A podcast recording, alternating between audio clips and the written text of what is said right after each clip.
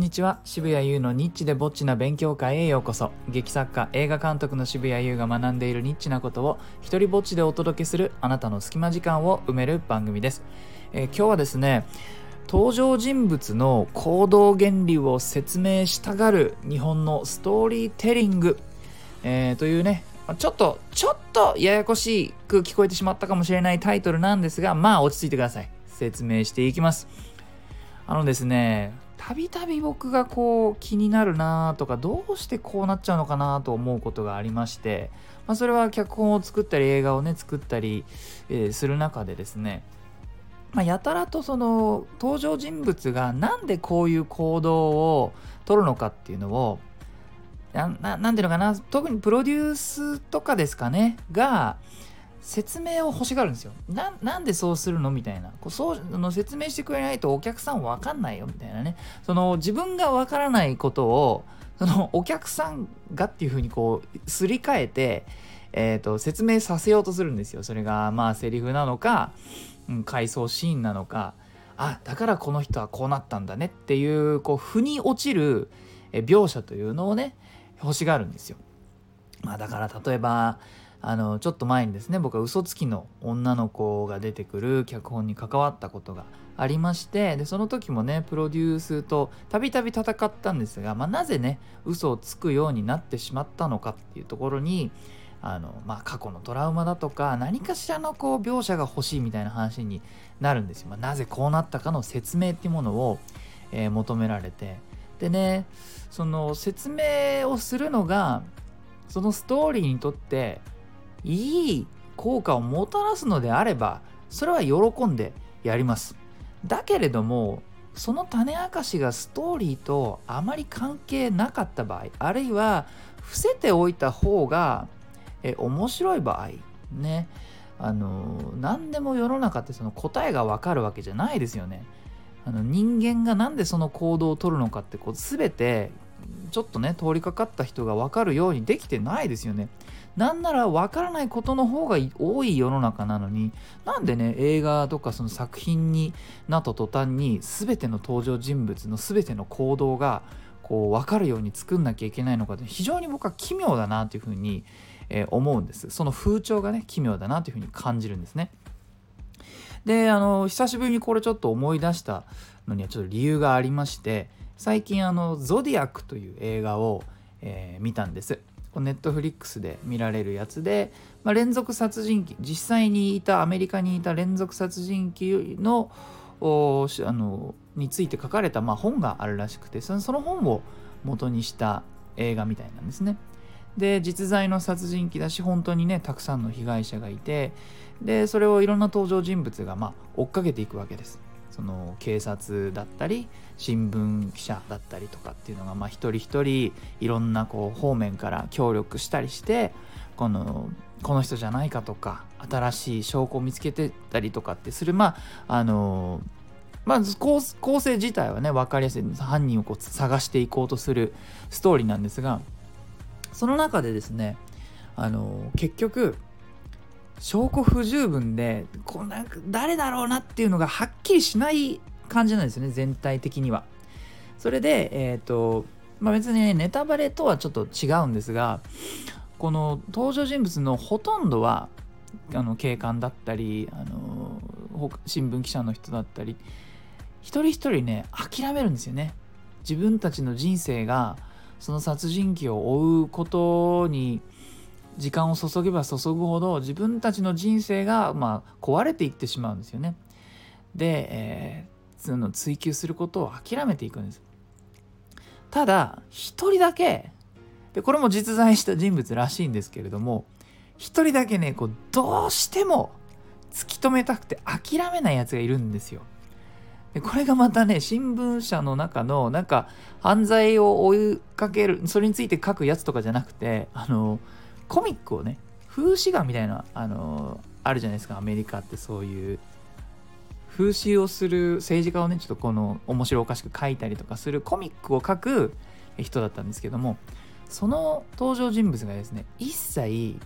諦めなくてもう本当に動き回るんですよ。でやはり彼もね同じように、まあ、あらゆることを犠牲にしてしまうから奥さんにねなんでそこまでやるの？っていうふうに聞かれるシーンがあるんです。でもちろん観客もねやっぱりそういうふうに思うんですよね。な何を何がここまであのこの人物をね駆り立てるのかっていうふうに非常にこ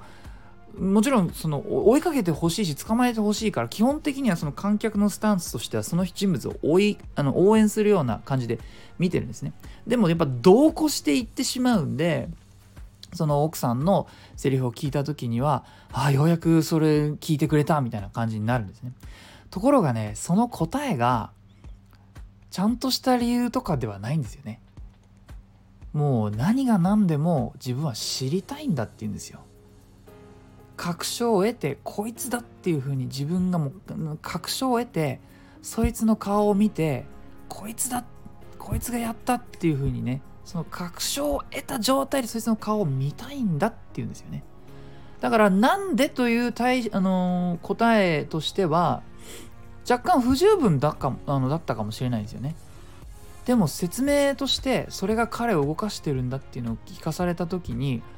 あの奥さんとしてはねなんか聞きたかった答えとは違っただろうしその後あの結果的に子供を連れてちょっと出て行ってしまうんですがでも観客つまり僕はですね納得するんですよね。ああそうなんだっていうふうにこうしっかりとした理由じゃない。自分でもなんかそれ以上の説明は出てこない。どうしても知りたいんだっていうのを本気で言うんですよね。もう十分納得したわけです。これがさ日本だったらどうなるよってことちょっと思いませんか？その日本日本のプロデューサーがなんか入っちゃったらこれさ絶対このシーン通らないよね。あの日本だったら幼少期に僕のお母さんが連続殺人鬼に殺されていてとかやっちゃいそうでしょ？そういうなんかあのダサいなんか説明すぎるいやえそんなむしろハマりすぎてておかしくないかみたいなあのなんかねえ A が起きてだから B が起きて C が起きましたみたいなそのさ何でもかんでもこう順序立ててすりゃいいってもんじゃないじゃないですかそれって面白いそんななんか説明があったらその作品ってより面白くなるのかって話じゃないですか。でも見覚えあるでしょ皆さん。そういえばなんか日本の作品ってそういう説明したがるな。これさいやもうみんな声を揃えて言ってこうぜいらんっつうのそんななんかバカにすんなよって思わないですか？なんか全部説明されるって俺結局ねなんでこれイライラするかっていうとねバカにされて気がすんだよね。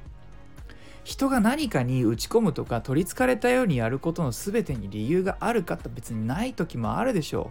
う。いちいち説明がある方が僕は嘘くさいというふうに思うんですよね。でねまああのなんまあこう思うようになったあのーまあ、理由とは言わないけれども好きな作品があってシェイクスピアのね「ベニスの商人」という作品があってですね、まあ、多くの方知られてる作品だとは思うんですがその中に、まあ、ちょっと今となっては悪役と呼ばれるシャイロックというね金貸しのキャラクターがいるんですが彼からねあのアントーニオというキャラクターがシャイロックからお金を借ります。でアントーニオ返せないんですよね。で借りる時に返済できない場合はそのアントニオの肉を1ポンドもらうという条件を出すので、まあ、有名なこの1ポンドの肉っていうのはなんかみんな知ってるかもしれないですね。でシャイロックは後ほどアントニオからねお金が返せない状況になった時に1ポンドの肉をよこせというふうに主張するんです。で、えー、の他の人たちがねそのアントニオの代わりに2倍3倍のお金を出すって言ってもシャイロックはいやいらないと俺が欲しいのはこいつの心臓の近くの1ポンドの肉だっていうことを繰り返し主張するんです。で、まあ2人の間にはわだかまりがあって、でシャイロックというのはね、まあ、まあ、ちょっとそのアントニオから、まあ、嫌な目に遭わされてきたっていうのもあるんですが、あのー、シャイロックアントニオのこと嫌いなんです。で、その説明を求められた時に、あのね、この説明が僕はね、好きなんですよね。あ最終的には自分でもその説明はうまくできないっていうことをまあうまの長々とシェイクスピアらしく、えー、言ってくれるんですがちょっとそこをね、えー、ちょっとこの終わりに読ませていただきます。これ4、えっと、ペニスの商人の第4幕第1話の中からのセリフです。えー、3000ダカットを受け取るよりもわずかの死肉を受け取ろうとするのはなぜかとお尋ねになるでしょうがそれにはお答えいたしませんただそうしたい気分だとのみ申せば答えになりましょうか。自宅にネズミが出て困っている時それを駆除するのに1万ダカットでも積んでみせると言ったらどうでしょう？え？お分かりになりましたか？口を開けている豚の丸焼きが嫌でたまらないという人もいれば猫を見たら気が変になるという人もいます。あるいはまたバグパイプが鼻にかかったような音を出すと我慢していた小便を漏らしてしまう人もいる。愛情と憎悪は時に感情全体を支配し好き嫌いには理屈などないのです。ですからこうお答えできます。なぜ口を開けた豚が耐えられないのか。なぜ無害有益な猫が嫌なのか。なぜ布でできたバグパイプのせいで無様な姿を人目にさらし他人にも自分にも嫌な思いをさせるのか。確固とした理由は一切ないように私にも理由はありませんし理由を挙げようとも思いません。ただ積もり積もった恨みとどうにもアントーニオが嫌でたまらないというそれだけでこのように自分が損をする基礎を起こすのです。お分かりでしょうか？これでね素敵ですよね。彼をこう突き動かすすごい恨みに対して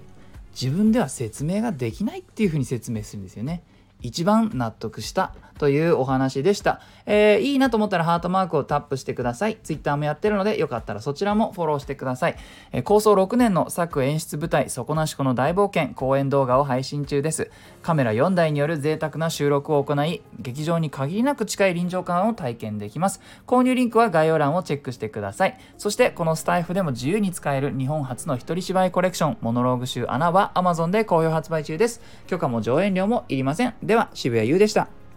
Bye.